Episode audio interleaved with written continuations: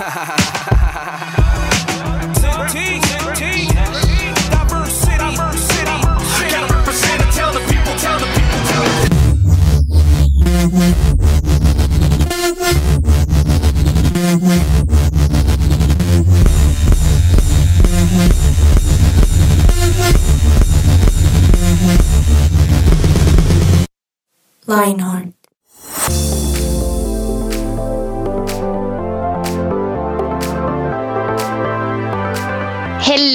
buenas tardes a todos nuestros podcast oyentes. Los saluda Kate Hernández en esta tarde de jueves, aquí muy bien acompañada con Juanita González y Sebastián Velandia. Hoy vamos a estar hablando de algo muy, muy interesante y antes de contarles de qué se trata, voy a saludar. Juanis, ¿cómo estás?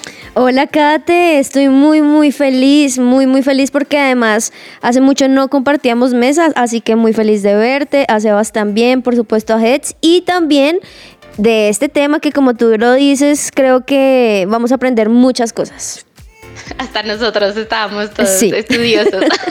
sí, tal Muy bien. Cevitas, ¿cómo vas? Hello, Kate, qué rico escucharte, igual que a Juanis, como decía Juanis hace ya tiempito que no, nos escuchábamos en un mismo espacio, pero también feliz, un poco, e, este, este tema saca mi parte geek, ¿no? Porque yo solo pienso en guerra civil y pienso en, bueno, no sé si ya hice spoiler el título, pero... Spoiler. Ups, pero pienso en una película que, que a muchos yo creo que nos encanta. Bueno, ya vamos a hablar de eso, Sebas, si nos cuentas de qué película estás hablando. Como bien lo dijo Sebas, vamos a estar hablando hoy de guerra civil, a los que les gustan estos temas sociales, políticos. Pero que no lo cambien, no lo cambien, porque yo sé que algunos dirán, uy, qué aburrido, no sé, a, diferencia de Sebas, pero no, el enfoque hoy, muy está bueno. interesante, está bueno, está bueno. Sí, total, total.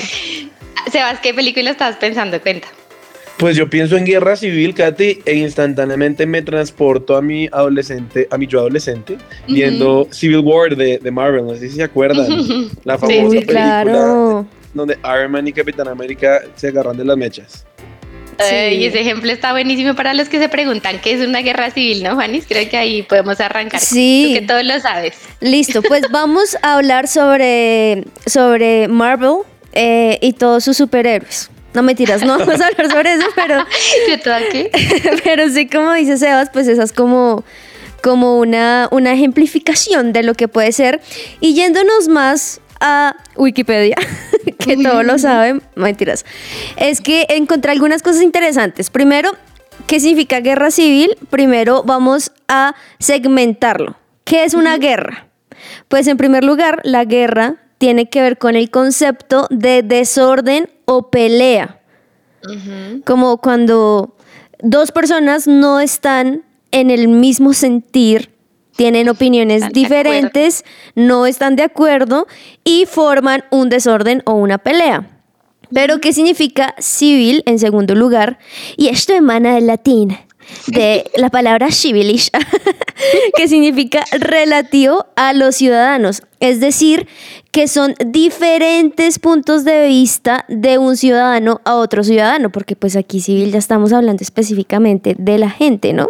Y también algo muy interesante, como para entrar ahí, seguir abundando en materia, es que la guerra civil en sí es un término que se refiere como a cualquier enfrentamiento bélico, es decir, donde hay participantes donde están formados por dos ejes políticos o dos formas de pensar totalmente contrarios y que claramente no es como, ay, bueno, yo pienso diferente y tú también, no importa, sino que aquí ya se enfrentan, incluso usan armas, desarrollan diferentes sí, armamento y demás para enfrentarse entre dos personas o entre dos ciudades, dos pueblos, dos comunidades, etc. Y pues usualmente esto es con el fin de defender su ideología y su interés político o su pensamiento al contrario del otro. Exacto, entonces para los colombianos eso sería como una guerra interna entre derechas e izquierdas, porque estamos todos dentro del mismo país, pero acá tenemos gente que piensa más de un lado del otro y se armaría la guerra civil. Y como dijo Sebas, ¿no? Por allá en Marvel era Capitán América contra... Iron Man. Iron Man. Iron Man, yo todo como es que se llama. Contra Sí. este, este de, de- Este de- muchacho. que se viste, que se viste mm, de metal. Sí. Entonces hacen parte de un mismo equipo, por así decirlo, del mismo país, de una misma ciudad, pero como piensan diferente, pues nos agarramos y nos matamos y mejor dicho. Sebas, ¿tú qué opinas de este tema de las guerras civiles? Sí, no, en realidad les iba a decir que les tengo un dato. ¿Ustedes saben cuál es la guerra civil más larga del mundo? No, señor. Ah. Está la guerra civil, no, ni idea. Pues imagínense que esta guerra civil, creo que, no creo no, eh, afirmo que come- comenzó en 1886 y aún hoy sigue, sigue en validez, imagínense eso, más de 150 años Wow. casi.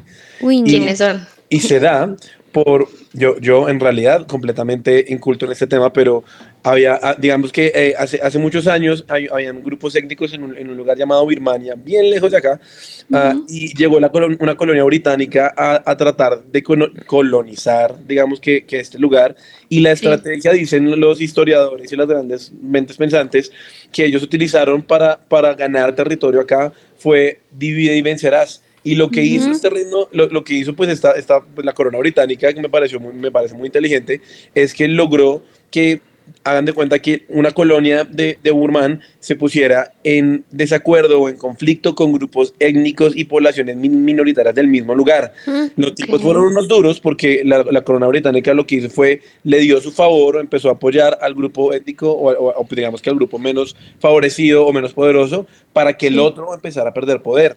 Y creo que es una Wow. ilustración perfecta de una, de, una, de una guerra civil, ¿no? Porque uno a veces piensa que la guerra civil específicamente es solamente entre dos grupos políticos o entre, Ujú. entre dos milicias, pero la realidad, y vuelvo al ejemplo eh, que, que nos trajo este tema, que Ujú. en América, por ejemplo, uno ve que la guerra civil se da debido a un conflicto entre Capitán América por su mejor amigo que mata a los papás de Iron, de Iron Man y ahí comienza un revoltijo de situaciones que, bueno, ahorita nos adentramos más en esto, que lleva a consecuencias inimaginables.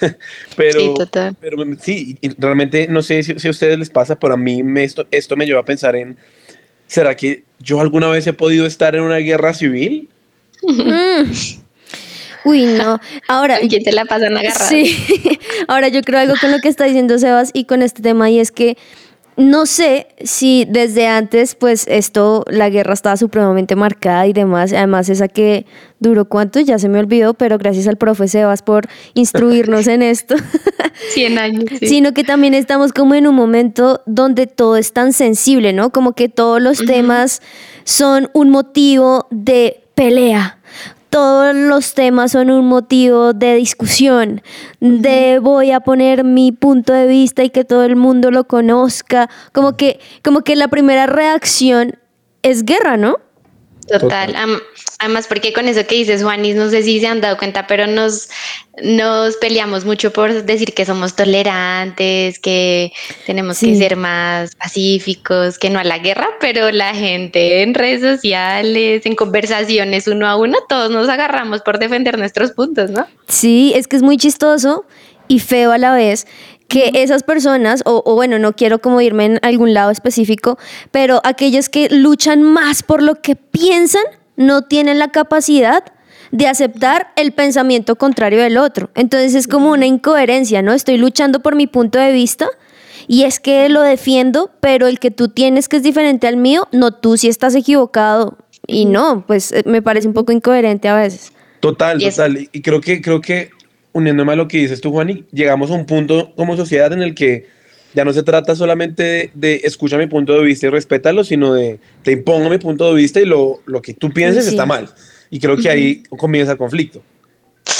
Y eso nos pasa en un lugar muy cercano en nuestras vidas, ¿no? En nuestra casa. Ay, Uy, uno sí. dice, no solo afuera, no. Estamos a- viviendo a veces en cuatro paredes con las personas con las que más peleamos, con los que más estamos agarrados 24/7 y a veces no nos damos cuenta que estamos en una guerra silenciosa o muy, o muy activa con las personas que más amamos. ¿Cómo les ha ido a ustedes con eso? No, es que sabes que cuando uno piensa en guerra civil en la casa, uno dice, no, pero si yo no tengo pistolas, yo no tengo la metralleta, el bazooka, yo no tengo esas armas, pero sí, quizá tenemos armas como nuestras palabras, que a veces son más destructivas que una pistola misma.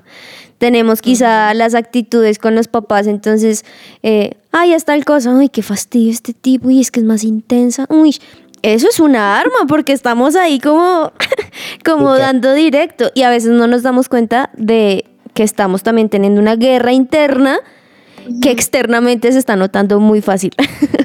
Totalmente de acuerdo. Pues ya vamos para allá, nos vamos a una pequeña pausa y vamos a arrancar a hablar de esas armas, porque como toda guerra tiene armas, nosotros no nos salvamos y a lo mejor estamos más armados de lo que nos imaginamos y la idea es que empecemos a identificarlo juntos. Ya nos volvemos a escuchar.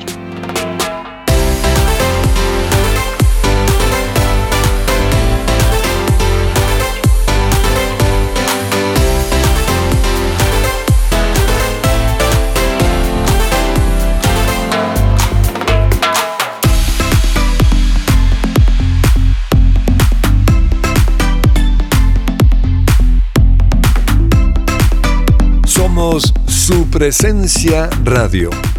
Volvimos en este podcast de guerra civil hablando precisamente de esas guerras sutiles que estamos viviendo en nuestra vida día a día y empezamos a hablar de la guerra en nuestra casa con las personas con las que vivimos.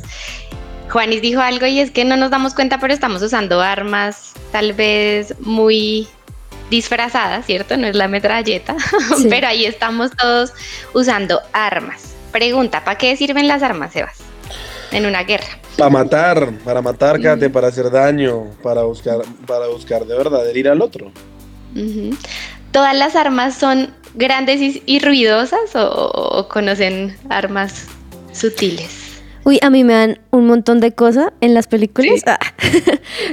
Ahora es feo porque uno a veces dice, ay no, estos tenaz no les ha pasado que uno a veces apoya al malo. Sí. no, no, que le vaya bien, pero es el malo.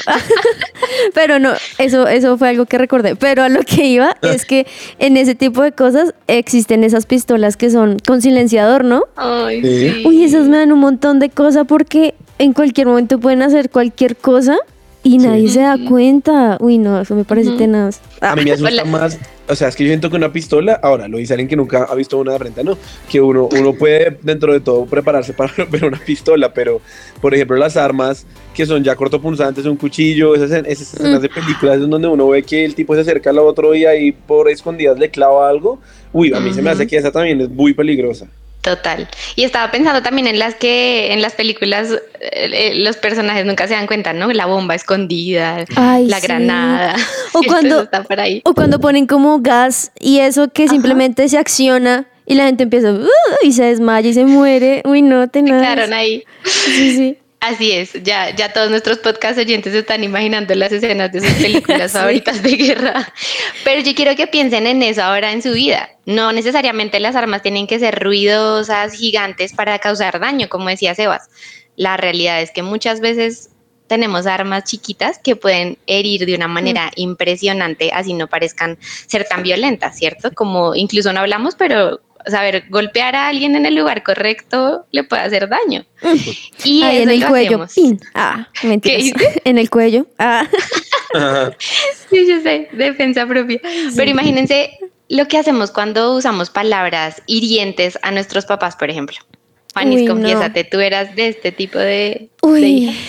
Bueno, yo creo que del todo no, yo era más de actitudes, que igual era igual que palabras, o sea, porque uno se da cuenta, pero sí habían ciertas palabras que salían como eso, lo que ahorita dije como entre dientes, que uno piensa que solamente lo está hablando para uno, pero no.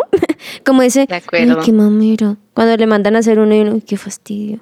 Uy, está vieja. Uy, uno lo decía como para uno, pero lo estaba expresando y obviamente eso hiere un montón porque pues nos estamos expresando de nuestros papás en este caso en, particular que pues que les va a doler y hace daño.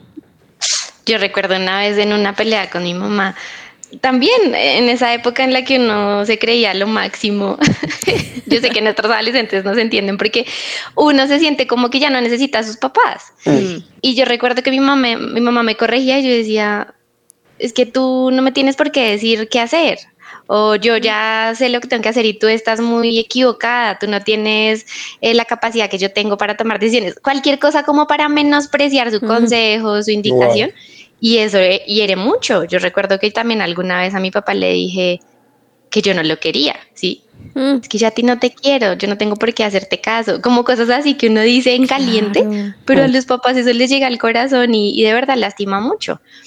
Otra cosa que nos puede pasar y es la indiferencia, que tiene que ver con las actitudes, ¿no? El te ignoro, estoy contigo, pero ni te miro a los ojos, Sebas. ¿Tú ¿En cuál, en cuál te si- sientes identificado? Muy bueno.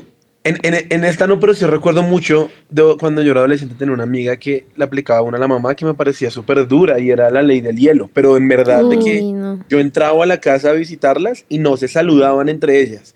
Y yo creo que eso a veces hiere más que las palabras, porque podían llevar o durar más de cinco días sin hablarse, o, o con el hermano o algo así, y a mí me parecía durísimo, pero creo que una que yo aplicaba mucho, eh, que yo creo que es como esa, esa, esas armas de las películas que no son eh, estrambóticas, pero que no sé si las han visto, el, el veneno, entonces el típico, la persona que envenena a alguien y ya se cae en el restaurante, yo relaciono eso con la falta de perdón. Yo era alguien que, eh, pues yo nunca he sido alguien de explotar y, y como que, que grite, diga las cosas así como en caliente.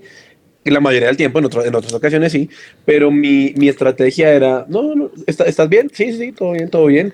Y poco a poco me las iba acumulando, pero poco a poco también yo me iba alejando porque me iba, llegando, me, me iba llenando de argumentos. Y así duré muchos años con mi papá, por ejemplo. Wow. Eso es, eso es impresionante porque lo que tú dices es como sutil, se va acumulando la, la ofensa, no se perdona, pero en algún momento eso puede explotar y eso puede ser también violencia. Y yo creo que hoy también en el mundo en el que estamos nos hemos vuelto cada vez más violentos. Yo ya, yo, yo no recuerdo nunca haber sido de mm, tirar cosas o romper un, un plato, no, sino como esas cosas que uno dice, ¿qué? ¿En serio? Pero hoy sí he escuchado casos de adolescentes que a veces en esos arranques de ira rompen las puertas, tiran el celular, ¿sí? Y luego es como, ¿qué hice? Porque estaba muy enojado, pero terminé haciendo algo de lo que me arrepentí. Eso es terrible porque eso es peor. O sea, eso sí que agranda aún más la guerra que pudo haberse tenido con la mamá. Y yo recuerdo que yo no era así, pero sí un poquito. O sea, yo me acuerdo que yo era de las que me hacía, me hacía sentir cuando algo no me parecía. Entonces, vete, a- vete a tu habitación y yo cerraba la puerta duro de vez en cuando. Yo sabía que después de eso la cosa iba a explotar el triple, o se iba a venir mi mamá y me, mejor dicho, iba a ser la tercera guerra mundial. Sí, Pero, pero en el momento, como tú decías, uno lo hace y luego uno dice, ay no. Entonces luego uno agita la puerta, que era como lo que a mí realmente más me pasaba. Agita uno la puerta duro, entro, ¡ah! Y uno escuchaba los pasos de la mamá ¡ah! venir y uno decía, no, ya, ya. Acá ya, fue. Acá fue, o sea, ya perdía. Pero, armó la grande. pero sí, muchas veces uno dice, pues violencia es ir a pegarle, pegarle un puño, que obviamente eso es violencia y eso sí, pero mejor dicho, menos lo deberíamos hacer. Pero a veces también ese tipo de acciones como tirar puertas, responder de forma agresiva, no sé, tirarse entonces un, un, un vaso, no sé, lo que sea, o tirar algo a sus papás, pues obviamente nada que ver, son acciones que también son violencia claramente. Wow. yo, yo tengo otra, Kate, y es, Cuéntamela. creo que, creo que en, en toda guerra civil no, no solo es culpable el que ataca, sino el que se pone de uno de los dos lados, porque uno pensaría, nada, pues no es grave, estoy apoyando a uno de los dos bandos, pero la realidad es que eso es una vez más la estrategia que hablábamos ahorita del ejército británico, de dividir vencerás. Muchas veces no nos damos cuenta y, por ejemplo, en una pelea en casa de nuestros papás, obviamente uno tiende a ponerse del lado de uno de los dos, ¿no? Entonces, de mi, de mi mamá, porque mi papá es el colmo, porque hizo tal cosa, o entre mi papá y mis hermanos, y, y olvidamos que tal vez en ese momento, más que ya ser llamados a ponernos en un lado, fuimos llamados tal vez un poco a ser objetivos y a tratar de, de unir, porque muchas veces en, Claro. peleas en casa no soy yo el centro, pero, pero yo sí puedo hacer algo para que la pelea, la pelea baje un poquitico el nivel. Y, y mira que con eso que toca, Sebas, que es, es cierto, yo creo que todos en familia tendemos a tomar partidos, nos pasa algo y es que empezamos a deshonrar. Entonces, si me uno con mi mamá a hablar en contra de mi papá, o me uno con mi papá a hablar en contra de mi mamá, o con algún hermano, sí, eso tenemos que cuidarlo porque la deshonra es muy sutil, pero empieza a, a distanciarnos, como dices tú, a dividir, a dañar la imagen que tenemos de estas personas que Dios nos puso no fue por error a nuestro papá, a nuestra mamá, a nuestros hermanos. Y la deshonra en realidad es un arma que todos empezamos a abrigar en nuestro corazón y no nos damos cuenta. Y cuando miramos para atrás, estamos súper rayados, heridos, resentidos con personas de nuestra familia porque alimentamos esa deshonra. Así que ya ustedes están empezando a identificar qué armas están usando, cuál es ese enemigo que tal vez es parte de su misma familia y que usted no se había dado cuenta que estaban en pelea o que a lo mejor llevan mucho tiempo en esta guerra, tal vez silenciosa o activa, y la idea es que veamos qué podemos hacer. Ya volvemos.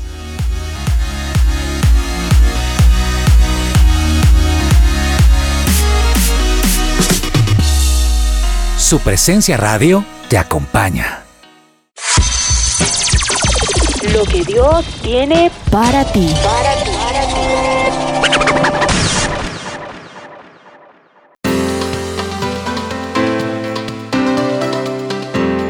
Como no todo es guerra, ¿cierto? Sino que estamos hablando también en este lugar de, de la, el antídoto y la respuesta correcta. Me encanta la Biblia porque tiene una palabra para todo. Y en momentos de dificultad en nuestra familia donde no nos estamos entendiendo, Proverbios 15.1 tiene un consejo maravilloso y yo creo que muchos lo hemos escuchado, pero nos cuesta aplicarlo.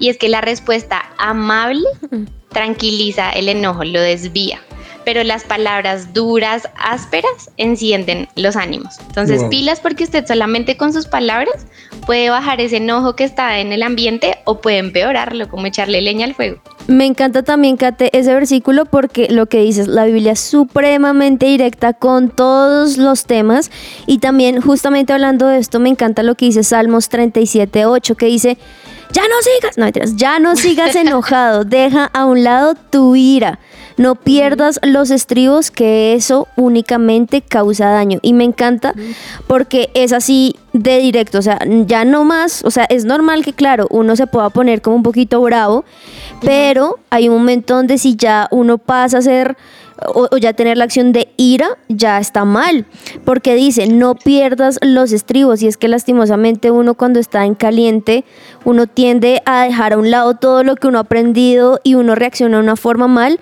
tanto que dice al final, eso únicamente causa daño y muchas veces lastimosamente son daños que son muy difíciles de remediar. Wow, completamente. Y creo que la Biblia también es muy clara cuando habla acerca de la forma en la que podemos relacionarnos con otros, ¿no? Este versículo me pareció una joya. Está en primera de Pedro 3.8. Dice, por último, todos deben ser de un mismo parecer. Tengan compasión unos de otros, ámense como hermanos y hermanas, sean de buen corazón y mantengan una actitud humilde. Muchas veces la razón por la que la pelea se comienza o, o se- o- o- no para más bien eh, nos cuesta dejar de defender nuestro punto de vista y entender que así el otro no tenga la razón, podemos bajar la cabeza un poco y decidir decidir perdonar o decidir simplemente cerrar el conflicto. Creo que acá la clave es seamos humildes. Mm, Me encanta. Yo creo que a veces una simple frase como, sabes que no había visto eso de esta manera, o sí, tienes Sí. razón, o déjame lo pienso. Sí, esas palabras sencillas, como tú dices, que muestran una actitud humilde, ya, el otro se desarma, es como, ah, listo. Y es que esas palabras, Kate, Seba, son como, no sé si ustedes se han dado cuenta que en la guerra hay un momento donde uno dice, bueno, pero ¿en qué momento va a parar esta guerra? Y es cuando alguno de los dos bandos decide sacar una banderita. Una banderita que suele ser una bandera blanca como muestra de, ay, ya no más, o sea, ya, o sea, ya tenemos que parar esto. Y me gusta porque muchas de esas frases que tú decías, incluso el, el versículo que, que leía, que leía Sebas, que es supremamente directo, muchas veces incluso puede ser que la otra persona no tenga la razón. Puede ser que en verdad está siendo injusto. Pero muchas veces nosotros somos los que tenemos que levantar esa bandera blanca. Una de las cosas que más me impresiona es lo que mencionaba Kate de la deshonra, porque Dios es muy, muy directo con esto y es honra a tu padre y a tu madre. Además que así vamos a tener una cantidad de años. Así que muchas veces, aunque sí, mi papá fue injusto, es que mi mamá, ¿por qué hace esto?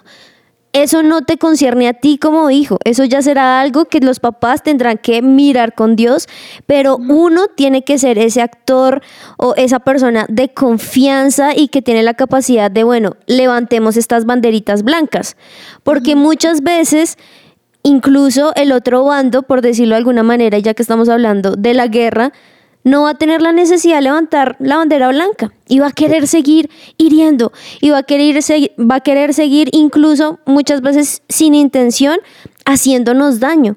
Pero lo que me parece más impresionante es cuando una persona tiene la capacidad que aún en medio de su enojo, aún en medio de su ira, hacer un alto, un stop y pensar, bueno, ¿será que voy a seguir, voy a continuar con esta pelea? ¿O por amor también, incluso mira, hay algo en, en la familia que me parece tremendo. Yo cuando vivía con mis papás y mis hermanos, ah, mentiras. Eh, algo que parecía genial es cuando uno, no sé, como que todos estábamos en pelea, pero uno decidía como, vengan ya, y se inventaba un plan, no sé, se inventaba como, vamos a jugar o vengan, los invito a comer o veamos una película, porque eso lo que hacía es que entre todos mostráramos el amor que nos teníamos. Mira, yo estoy segura que aunque tú te la pases peleando con tu mamá, con tu papá, tú lo amas. Sí, de Y eso típico que tú puedes hablar mal de ellos, pero alguien más habla mal y ahí sí salen todas las armas que tú tienes, pues no saques las armas con las demás personas, guárdalas con tus papás. Sé esa banderita de paz. Aunque muchas veces tú pienses que sea injusto, hazlo.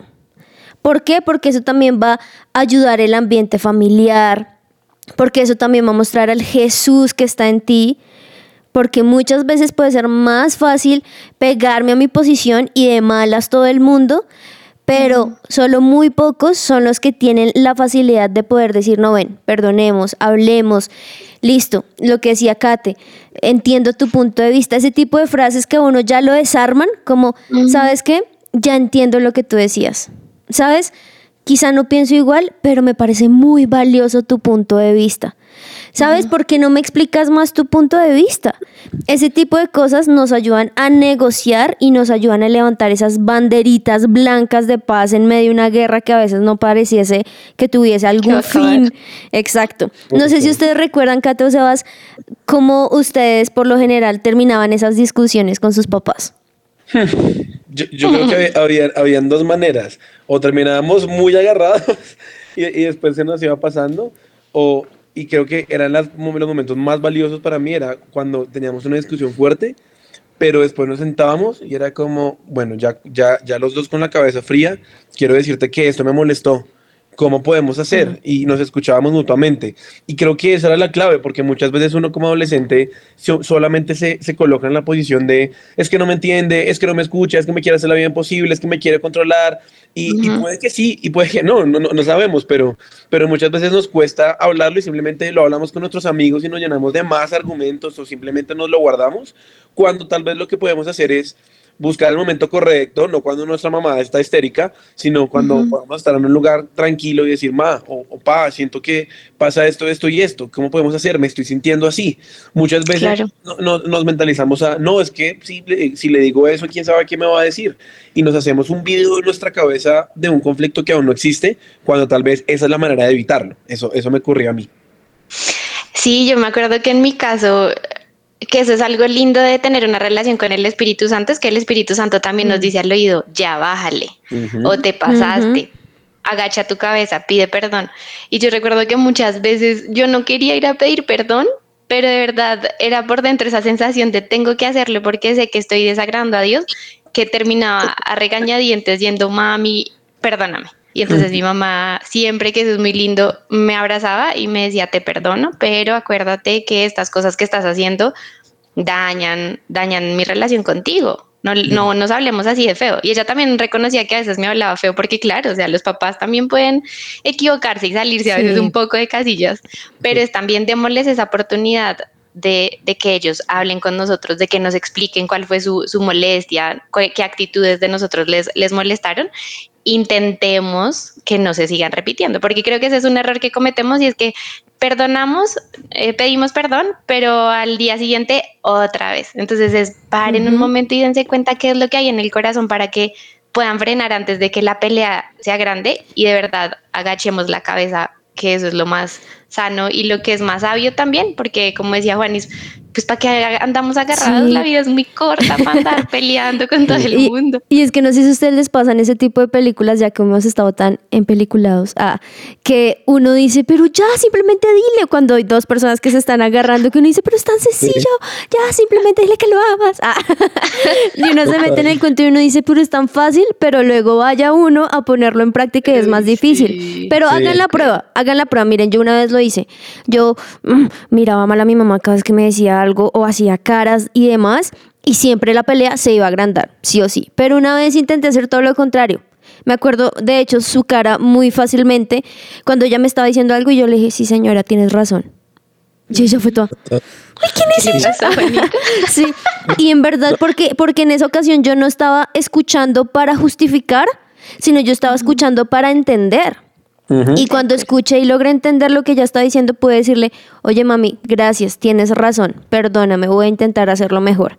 Y desde ahí nuestra relación también tuvo un quiebre impresionante y en serio que desde ahí hubo una comunicación tan transparente y nos podemos decir cualquier cosa, pero siempre basándose en el amor y en el respeto, que es una diferencia a lo que estamos viendo en estas guerras. Total. Y no sé si, no sé si a ustedes les pasa, pero de verdad, uno, cuando uno ya deja de vivir con sus papás, uno dice, ah, pude haber aprovechado tantos momentos eh, en vez de vivir agarrado con ellos, en vez de vivir discutiendo, que, que, que uno, uno, uno se arrepiente. Entonces, no sé, yo, yo creo que ese es un llamado a todos los que aún viven con sus papás, aprovechen el tiempo, porque uno piensa que, que va a durar toda la vida y hay un momento en el que ya no los vas a tener tan cerca y de verdad te va a hacer falta poder, incluso te va a hacer falta su regaño, pero te Sí, va a hacer sí. falta escucharlos. Total. Totalmente de acuerdo. Entonces ya dijiste, pongámonos en el lugar del otro, pidamos perdón y para cerrar, no, no nos pongamos a suponer cosas. Siempre preguntemos qué es lo que está pasando, sepamos expresarnos y aprendamos. Yo siempre le digo esto a los, a, a los adolescentes y es, aprendamos a pelear, a pelear, no, a discutir de manera madura. Está bien. Ya no somos niños que tenemos que gritar y patalear y tirarnos al piso, ¿cierto? Sino Total. vengan de forma madura, que ustedes ya pueden hablar, sentarse con su papá, mirarlo a los ojos y decirle, resolvamos esta situación, busquemos una salida donde podamos ganar, donde podamos eh, cambiar la manera en que estamos relacionándonos. Y es que, Katy, uno muchas veces espera que los papás, como son los grandes, son los maduros, sean los que hagan. Pero incluso ellos muchas veces no saben cómo hacerlo. Entonces, ¿por qué no con nuestra actitud, con lo que nosotros hacemos, sí le mostramos quizá cómo? Entonces, en vez de esperar que él venga y te pida perdón, ¿por qué no vas tú?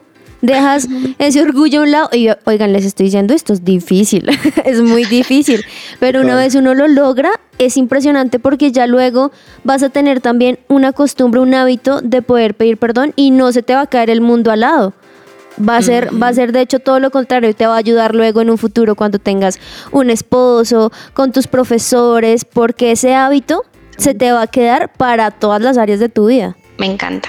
Y para cerrar este tema y ponerlo en práctica, mm, me acordaba durante esta, esta media hora, 40 minutos, de un versículo que está en Malaquías y es que Malaquías está profetizando la venida de Jesús y dice que él hará que los padres se reconcilien con sus hijos Mm.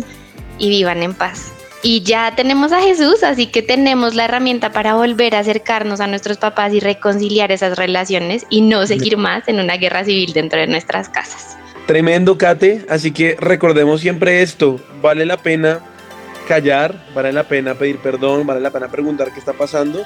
Y eso nos va a ahorrar tal vez horas o días de, de dificultades con nuestros papás. Al fin y al cabo, queridos adolescentes, lo que, lo que no le queda al pasar de los años es la familia.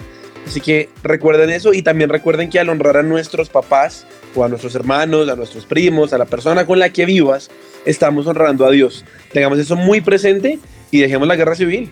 Totalmente de acuerdo, Sebas. Así que creo que es un reto para todos acá, porque esto no se trata solamente, ay, es que soy adolescente y mis papás. No, esto se trata de un reto diario, además, en el cual podemos poner estas armas positivas, por decirlo de alguna manera, en práctica y vamos a ver que en vez de tanta guerra, vamos a vivir más en paz. Así es, que tengan una buena tarde y gracias por estar con nosotros en este episodio. Chao. Bye. Yeah.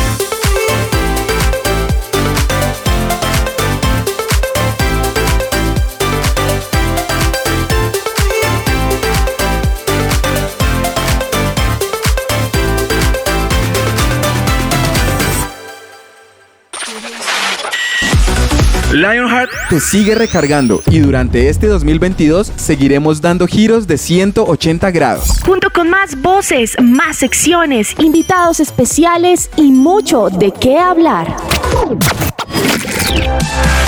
Seguiremos acompañando tu día y disfrutando de tu compañía. Lionheart, solo aquí por su presencia radio. Lionheart. Escucha nuestros podcasts en tu plataforma digital favorita.